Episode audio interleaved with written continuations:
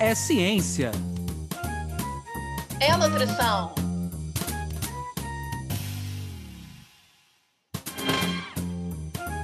É nutrição. É ciência. Ciência da nutrição. Sejam todos bem-vindos pela ciência. Sejam todos bem-vindos pela nutrição. Meu nome é Anderson Teodoro. E eu me chamo Luana Aquino.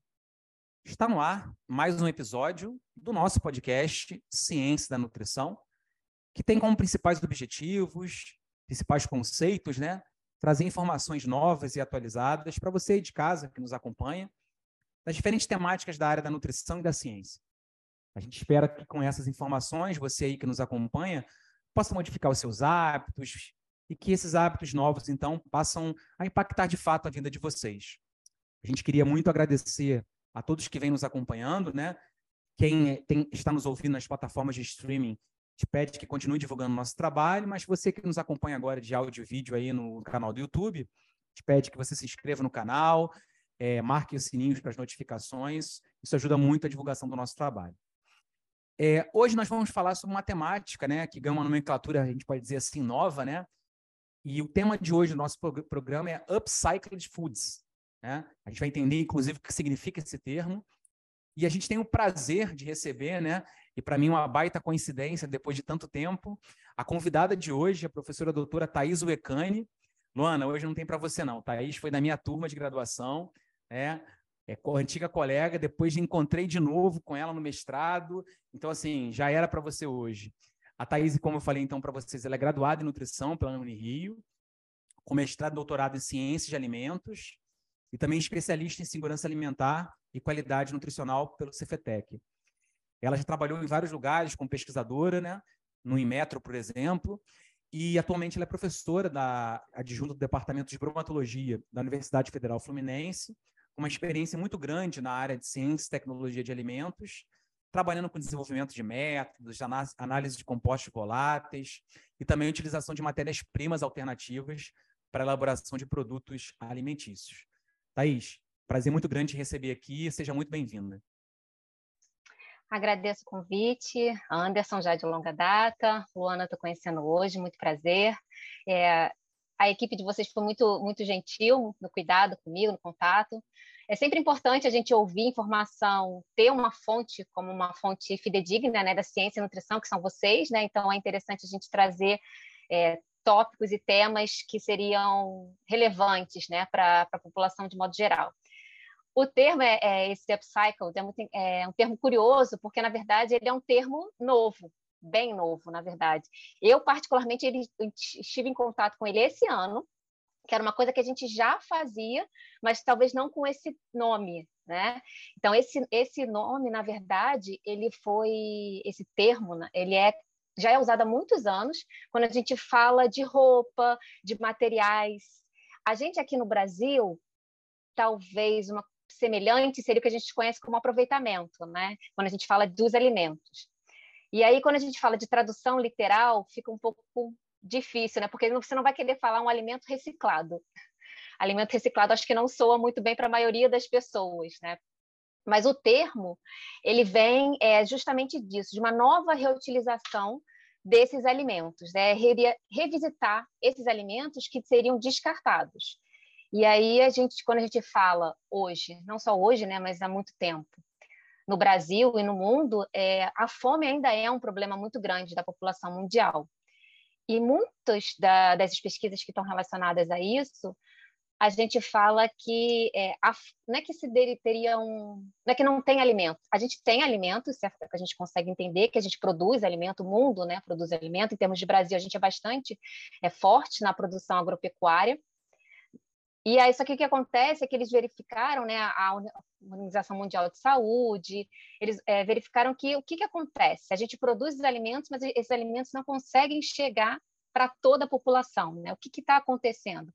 E aí verifica-se que em torno de 30% desses produtos eles acabam sendo descartados ou perdidos tanto nos níveis de venda, quando a gente fala do supermercado, e consumidores. Eu não sei como é que é o hábito, né, das pessoas, Mas quando a gente vai no supermercado, às vezes a gente vai escolher uma fruta ou um legume, você normalmente apalpa, né?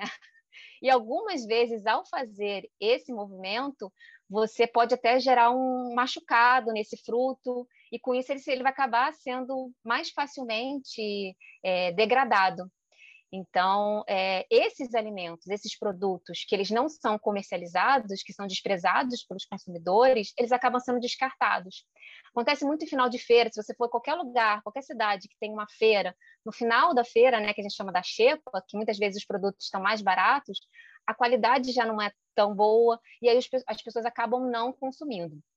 Mas o termo em si, esse upcycled, ele vem justamente de tentar achar uma nova forma de utilizar esses produtos é, que seriam descartados, na verdade, né? que ele, ele não teria utilidade. Quando a gente fala de aproveitamento integral dos alimentos, que também é um termo muito comum aqui no Brasil, a gente fala a nível doméstico, né? Então a gente fala em casa que você poderia usar, é, de repente, fazer um bolo da casca da banana, fazer usar a casca das frutas para fazer um chá ou fazer algumas outras preparações. É, seria tudo em nível doméstico. E quando a gente está falando desse upcycled, a gente já está falando nível industrial. Então, atualmente, existem muitas indústrias, na verdade, existe uma, uma associação que foi criada nos Estados Unidos em 2019. No Brasil, isso está começando, né? É, começam com relação aos estudos, né? Na área de potenciais de aproveitamento desses, desses alimentos, né? Dessas sobras. E aí, o, essa associação, em 2019, tem muitos é, já produtos alimentícios e ingredientes que são certificados. Então, a gente pode ter algumas farinhas que são produzidos com sementes, a gente tem farinhas que são produzidas com casca, e essas farinhas dão origem a produtos, por exemplo, biscoitos, bolos. Então, a gente tem vários é, outros produtos. Então, a gente tem indústrias que fabricam ingredientes a partir desses resíduos, e a gente tem indústrias que fabricam produtos alimentícios a partir desses resíduos. Né? Então, a gente tem uma forma de é, integrar, né, talvez, essa questão da, do produtor de alimentos ou até da indústria né, que tem, que gera esse resíduo. Então, a gente tem é, a indústria, por exemplo, de sucos, ela vai gerar sucos cítricos, que a gente tem até aqui no Brasil, ela vai gerar muitas cascas, né? Muito, muito bagaço, né, de laranja. Será que esse resíduo não poderia ser utilizado para outro produto? Não só para agregar valor, né, com outro produto para a indústria. É, quando a gente fala de resíduos, a gente pode estar falando também da própria agricultura, né? Então, que é hoje com que eu trabalho. Então, eu tenho um resíduo de uma produção, que é a do café, e aí esse resíduo que ele seria descartado de que forma? Ele volta para o meio ambiente ou então ele é usado quando você faz a torração do café para queimar, né, como combustível, mas ainda assim gera-se um volume muito grande. É, quando a gente fala de café, cacau, é, a gente fala de, de, frutos em si que têm sementes, esses também são resíduos que podem ser utilizados para a produção de farinhas e, consequentemente, de outros produtos a ideia desse termo é não só tentar utilizar o produto como um todo, mas também, às vezes, utilizar é, esse resíduo para extração de compostos bioativos, que aí sim, esses compostos bioativos, eles seriam utilizados como ingrediente de, outros de outros é, produtos, a gente pode estar falando de alguns pigmentos, é, alguns antioxidantes que poderiam ser utilizados. E associado, então, a esse retorno, não só financeiro para os agricultores, que teriam é, um destino melhor, mais nobre para esses resíduos, também para a indústria, que teria um outro produto a ser elaborado, mas a gente está falando também de ambiente, né, de meio ambiente. E hoje em dia a gente percebe que é muito importante para as indústrias terem essa questão, essa preocupação com o meio ambiente, com o resíduo que é gerado da sua produção, com a própria água que é utilizada. Então, esses resíduos, se eles não estão sendo utilizados na produção daqueles produtos, para onde eles estão indo? Eles vão ser é, descartados no ambiente, eles vão ser é, talvez submetidos à compostagem, que muitas indústrias fazem, mas será que é suficiente para gerar, é, para dar fim para esses resíduos? Então, acaba sendo uma preocupação. Então, a ideia desses produtos upcycled é justamente isso, né? É a gente tentar é, suprir, a, um, trazer uma resposta para a indústria de alimentos, né, com relação a esses resíduos que são gerados, para os próprios agricultores, dos resíduos da sua produção, tentar gerar um valor agregado e, consequentemente, melhorar essa questão da ambiental, né, da sustentabilidade, desse descarte desses alimentos, que é um problema é, mundial, não só no Brasil, mas em termos é, de mundo, né, que seria também é, uma forma da gente reintroduzir esses alimentos, né, esses ingredientes na cadeia de produtiva e de repente gerar novos produtos que possam de repente ser é, distribuídos talvez com preço mais acessível ou não. Então, é, tem bastante ideias né, para serem é, trabalhadas. Aqui no Brasil, hoje, a gente está fazendo muito isso ainda a nível de pesquisa. Então, quando a gente fala das nossas teses, dos mestrados, que eles são defendidos utilizando resíduos, tem muita gente na nossa área de ciência de alimentos que usa resíduo de jabuticaba, que usa resíduo de jussara. Há muito tempo, né, para produzir esses, é, para testar, para verificar a prestação de compostos bioativos, de antocianinas, mas é, ainda estamos é, com talvez um espaço ainda entre o que a academia produz e o que a indústria de fato consegue aproveitar, tecnologia que a indústria consegue aproveitar. Além disso, a gente tem esse espaço também, né? Tem uma questão, né? Que, como eu já falei anteriormente, é, como que você vai, em termos de legislação, né? Como que você vai vender esses produtos? O termo é em inglês, né? Upcycled, nem todo mundo é obrigado a saber qual vai ser a, a, a tradução reciclagem para um alimento não fica muito bonito. É, reaproveitamento, reaproveitamento a gente já tem, né? É, quando a gente fala do aproveitamento integral dos alimentos, talvez seja o termo que mais se enquadra ali quando a gente fala de alimento. E aí teria que ter a legislação com relação ao quais são os resíduos que podem ser considerados, que podem estar aptos para serem utilizados como produtos, como é, para elaboração de novos é, produtos com, como forma de ingrediente? Será que todos os resíduos são seguros quando a gente fala em termos de não só é, segurança microbiológica, sim, mas quando a gente fala também de segurança de toxicidade, dependendo do, dos compostos bioativos, eles podem gerar algum dano, né, trazer algum dano. Será que eles vão ser aceitos pela, pela população?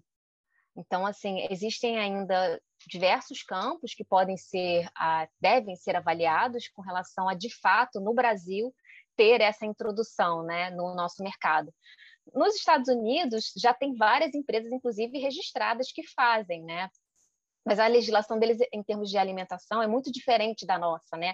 A nossa legislação é um pouco mais restritiva, o que é um ponto positivo, porque aí permite é, uma segurança maior na teoria, né? Mas que é, a gente teria uma, um conforto, né? uma questão de que aquele produto que foi liberado, ele passou por todos os testes que deveriam ser, é, ter sido feitos para aquele produto, e que ele sim poderia ser é, utilizado com, sem problema nenhum de termos de saúde para o consumidor. Né? Então, a gente tem, tem ainda um pouco de chão para percorrer, é uma área nova, é, como eu já falei, eu estou entrando nesse mundo desde o ano passado, talvez. É, na verdade, considerando a pandemia ano passado, né? E, e a ideia é gerar é, alternativas para esses produtos que são gerados, independente da, da, do consumo ou não. Não tem a ver com o fato de ah, aquele produto é menos consumido ou mais consumido, não. Ele é um produto que ele, para ser produzido, ele precisa, ele vai gerar esse resíduo que, por exemplo, no caso do café, que é o que eu trabalho, a produção do café, que é um, um produto altamente consumido por todos os brasileiros, é, na, na mesa de praticamente todos os brasileiros de várias idades, a produção de, de café gera 50% da, em massa do seu resíduo. Então, se eu tenho uma saca de 60 quilos de café, só 30 quilos já foram resíduos produzidos. Então, você imagina, nós somos o Brasil maior exportador de produtor né, de café, quanto de resíduos não é gerado. Hoje em dia, a gente tem, no Brasil, a gente está diversificando, né? Então, a gente já tem produção, por exemplo, de vinhos né, brasileiros, que começa a ficar é, um mercado mais forte, né? O Brasil começa a ter vinhos produzidos aqui que seriam competitivos de mercado. Então, a gente tem também um resíduo que está sendo gerado, né? As cascas das uvas. O que, que você faz com esses resíduos? É, tem pesquisas que trabalham também com azeite, né? O Brasil no Sul tem começado a produção de azeite, bastante interessante, e você gera esse resíduo. Então, que não é um, um, E esses problemas, né, acabam sendo dos países produtores. E nós, que a gente produz vários tipos de, de commodities, a gente tem vários tipos de resíduos que talvez tenham potencial. Talvez. É questão que precisaria se estudar é, cada uma dessas matérias-primas para verificar o seu potencial enquanto futuro ingrediente para a elaboração de algum produto.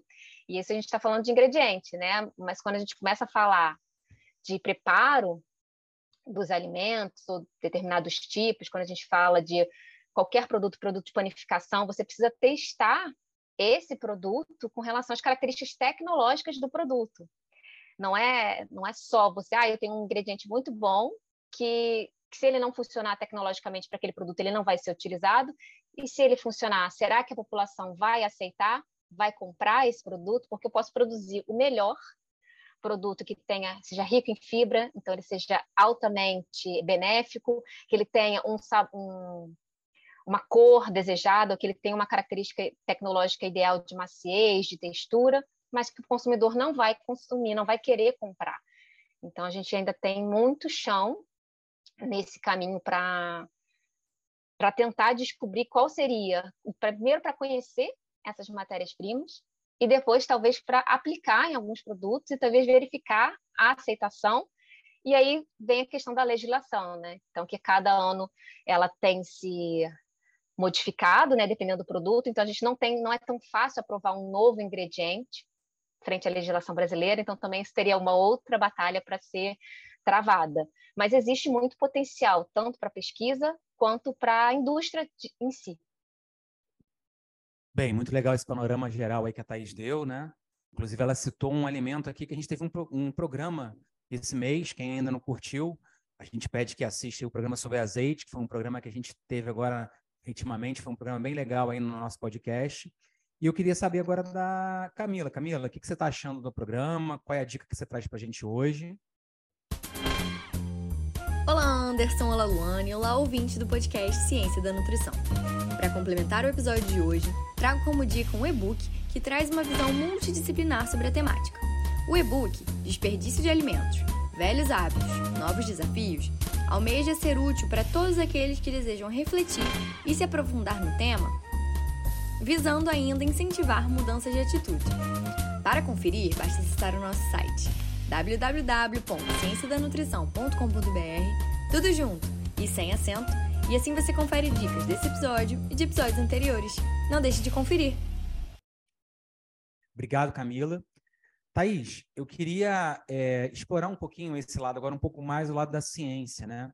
Você deu um panorama, acho que bem geral para a gente, é, e acho que fica notório o ganho econômico de sustentabilidade que você tem com esses, com esses alimentos. Com relação agora à questão da saúde, né? Tem um, tem, tem, quais são os trabalhos assim que você tem lido se, que você leu tem algumas vantagens da utilização desses alimentos e quais são os riscos, né? Por outro lado, que você tem ao consumir esses alimentos? em termos de é, benefício, a maioria desses, desses resíduos eles são ricos em fibras. E aí eles teriam esse efeito, né? A maioria deles tem fibra solúvel e insolúvel, então eles poderiam atuar em todos os benefícios que as fibras solúveis têm com relação ao auxílio na redução da glicemia, do colesterol. É, a gente tem produtos já elaborados, né, que teriam um efeito tecnológico também dessas fibras com relação à, à questão do despessante, então eles poderiam ser utilizados.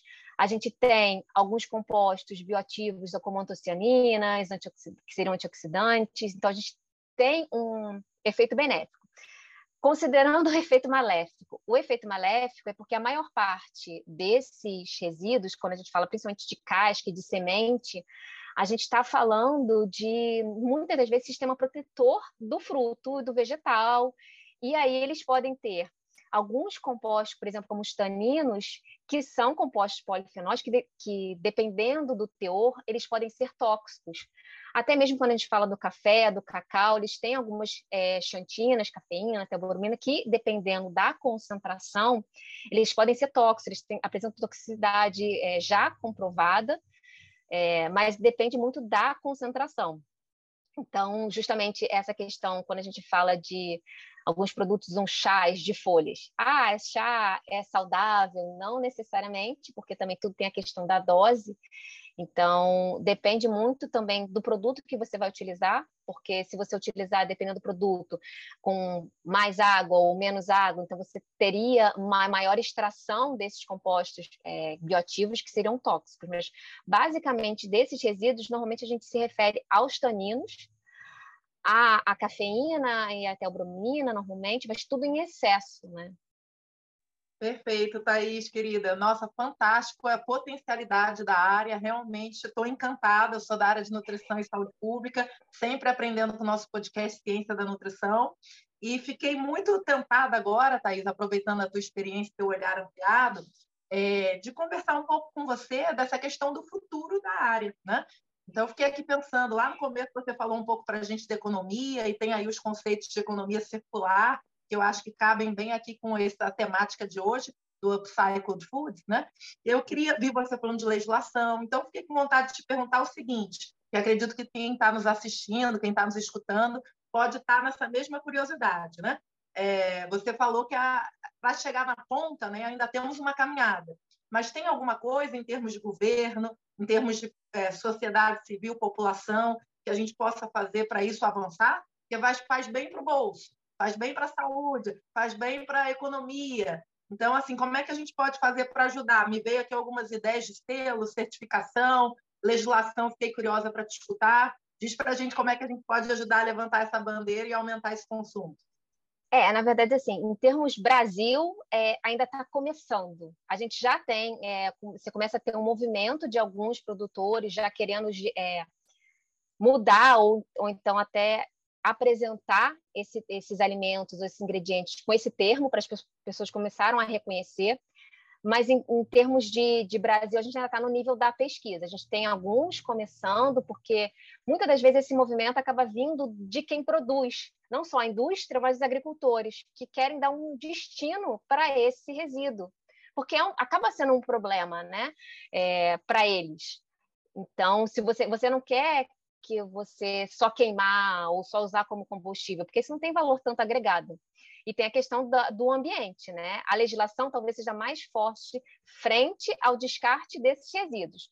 Com relação a nós, enquanto população, já tem alguns estudos que falam da não é necessariamente é, repulsa, mas é de uma talvez uma rejeição leve e dependendo da população uma rejeição um pouco maior com relação a esse termo de reciclado, de reaproveitado. O que, que seria um alimento reaproveitado? As pessoas não têm ideia do que, que, seria, né? Qual seria a definição desse produto? E aí ela vai começar, bem, meu produto, meu alimento é reaproveitado, reaproveitado de quem? O, a pessoa de lá jogou fora e eu que vou comer? E ele está me vendendo de novo? Aí, a, talvez a, a, forma que a gente, enquanto cientistas né, de alimentos, possa fazer é talvez divulgar o termo, como a gente fez a todo aquele é, trabalho, quando a gente fala de aproveitamento integral dos alimentos, tiveram várias, na época tiveram várias oficinas, Senai, a gente fazia oficinas, né, quando conto da nutrição, para justamente ensinar as pessoas a que não precisava jogar fora a semente da abóbora, você pode assar e fazer um snack, mas assim, a, em termos de nós aqui, em termos de indústria, o consumidor acaba sendo talvez um pouco ele se sinta pressionado ou talvez até tentativa de ser enganado quando você fala isso, então seria ideal divulgar que este é, esse produto, qualquer produto, qualquer ingrediente que vá ser elaborado é, a partir do upcycled, ele não é um produto que saiu da mesa de ninguém. Ele já seria descartado, ele é um produto que ele já seria descartado. Então, como ele seria descartado, ele está sendo só é, destinado para um outro produto. Não quer dizer que ele está vencido ou que ele está estragado. Ele só está sendo produzido e muitas das vezes com todas as questões de segurança, porque justamente você não pode oferecer um ingrediente que esteja contaminado ou que seja tóxico, e aí você tem todo um cuidado com relação a isso. Então, eu acho que a gente pode divulgar o termo, divulgar, explicar o que, que é, que não é reutilizado, que é novo, é um novo produto produzido e elaborado com todas as seguranças da indústria. Thaís, mandando um pouquinho de lado agora, levando a conversa para um outro lado, a gente sempre gosta de, de, conhecer um pouquinho a história dos pesquisadores que vêm aqui no nosso programa, né? É, e assim, quem é a Thaís, como é que ela chega nessa área da nutrição e depois como é que ela caminha para trabalhar com essa terminologia toda aí, que não é fácil saber. Então, é, eu, na verdade, eu venho de muito, né, trabalhar na de ciência de alimentos, né, tanto mestrado quanto doutorado, é, e aí, quando eu passei no concurso da UF, é aquela coisa: preciso achar minha linha de pesquisa, preciso começar a fazer alguma coisa. E aí eu tive um contato, a minha antiga orientadora, ela era trabalhava muito em parceria com um produtor de café. E aí a gente quando a gente fazia visita, a gente pensava, nossa, é, a quantidade de resíduo que gera é muito grande, né? E aquilo ali ficou na minha cabeça desde a época do doutorado. E, e quando eu passei para a UF, eu falei, bem, preciso escolher uma linha. Por que não usar essa, essa, tentar usar esse meu conhecimento prévio com relação ao café e unir com uma matriz que é semelhante, mas que não é a mesma. E aí, ano, esse ano, na verdade, é, eu tive uma aluna que me procurou de doutorado, e aí eu falei, ah, então vamos começar a fazer, elaborar, tentar elaborar uma massa, e aí, anteriormente a isso, na verdade, no meio da pandemia, eu tive uma aluna de mestrado que a gente precisava caracterizar esse produto. Então, eu tenho os alunos, na verdade, com relação a desenvolvimento de produto, eles que vão puxando, né? Eu falo, eu trabalho com isso, será que a gente pode fazer alguma alguma coisa? E aí eles começam a, a, a, pensar, né, a trazer, nossa, se a gente conseguisse fazer, porque quando a gente pensa dessas farinhas, desses farelos, que seja, que são produzidos desses resíduos, na maioria das vezes eles não têm glúten, então a gente está seguindo também uma nova linha que está em alta na nutrição com relação à saúde, algumas pessoas que são intolerantes a glúten, e aí a gente está caracterizando esse resíduo, tá, estamos já terminando uma dissertação que termina esse ano que vem, e a gente vai começar a elaborar diversos produtos alimentícios e, quem sabe, chegar na sensorial para, de fato, a gente saber qual é de a rejeição ou aprovação desse material, desse produto, né? Perfeito, Thaís. Bom saber, então, da, dessas questões, né? enfim, que a gente aqui, com a popularização da ciência, também está ajudando a levantar essa bandeira. E por agora vem uma parte do nosso podcast Ciência da Nutrição, que é uma parte mais lúdica, de certa forma, a gente também complementa aí essa tua apresentação, conhecendo um pouco mais de vocês. Você certamente mandou uma imagem aí para a nossa equipe do podcast, e aí que te remete ao tema ou te remete à ciência da nutrição. Nossa equipe projetou agora, e quem por acaso estiver nos escutando pela, por outras mídias, pode ir lá no nosso site, podcast Ciência da Nutrição, e checar a imagem. Mas essa imagem realmente tem tudo a ver com essa área linda de vocês, que o professor Anderson Teodoro sabe que, no fundo, né, eu sempre desejei ter mais intimidade e, enfim, fico muito feliz de aprender com vocês. Me diz por que, que você escolheu essa imagem. Divide com a gente. Quando eu vi, na verdade, assim, é, eu lido com imagens várias vezes, né, na, para as minhas aulas, eu monto, uso bastante imagem. Aí, quando me pediram uma imagem, eu fiquei pensando, gente, que imagem? E aí eu fui olhar numa das minhas apresentações e eu falei, gente, é essa, porque é, só tinha a questão do microscópio, mas na verdade é isso. Eu acho que o, o, nosso papel, né, enquanto cientista de alimentos, é conhecer profundamente o alimento em todos os, os seus lados, né? Então, eu acho que é, aqui no que eu trabalho hoje e no que eu já trabalhei, é, a gente precisa conhecer esse, esse alimento para a gente poder dar destino, para a gente poder sugerir alguma questão, para a gente até saber os efeitos benéficos desses produtos na nossa saúde. Porque é, a gente às vezes acha, é, eu falo muito isso na minha, na minha aula, né, na pós-graduação, quando a gente fala, hoje em dia tem muito terrorismo nutricional. É, as pessoas que não sabem acham que sabem ou querem dar palpite, dar pitaco, e aí às vezes a informação ela sai com essa forma muito bombástica, né, muito drástica, que não é o caso, né? Então eu acho que até o papel de vocês aqui é muito importante, porque justamente quando a gente vai conversa, né, e torna uma coisa talvez um pouco mais leve do que uma palestra, a pessoa consegue ah, assimilar o porquê, né? É importante ter fontes fidedignas como vocês para poder para poder estimular essas pessoas para que a gente consiga trazer ciência de qualidade, que é isso que a imagem me passa, na verdade, a gente está estudando o que a gente está consumindo.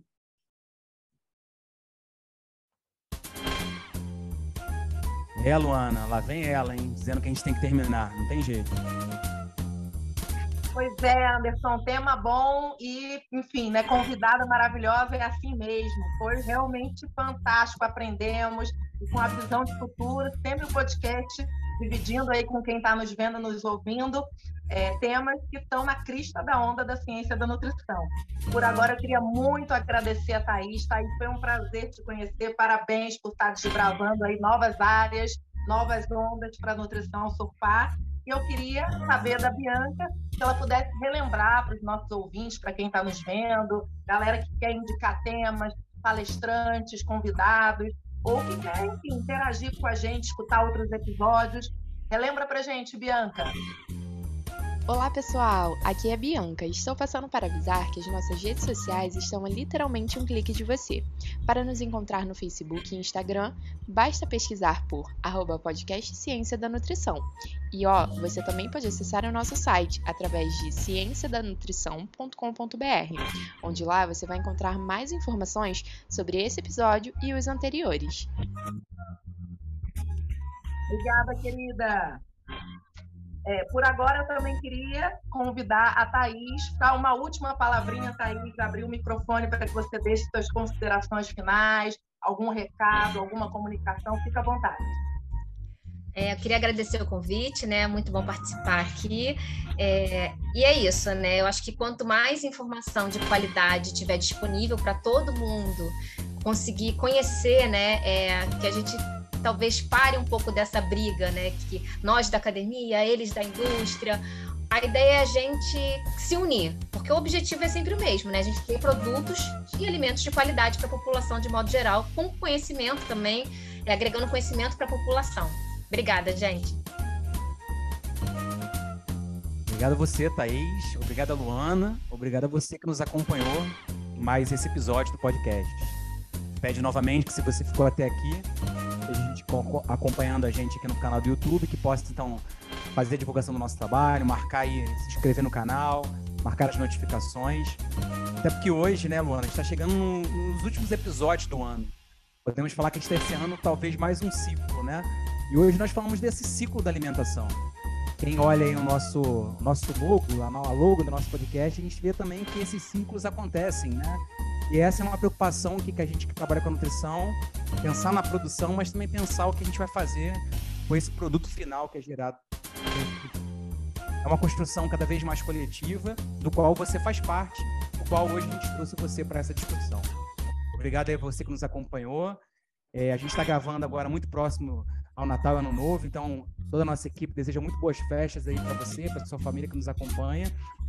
E ano que vem a gente promete cada vez mais surpresas aí com nossos programas. Podcast Ciência da Nutrição.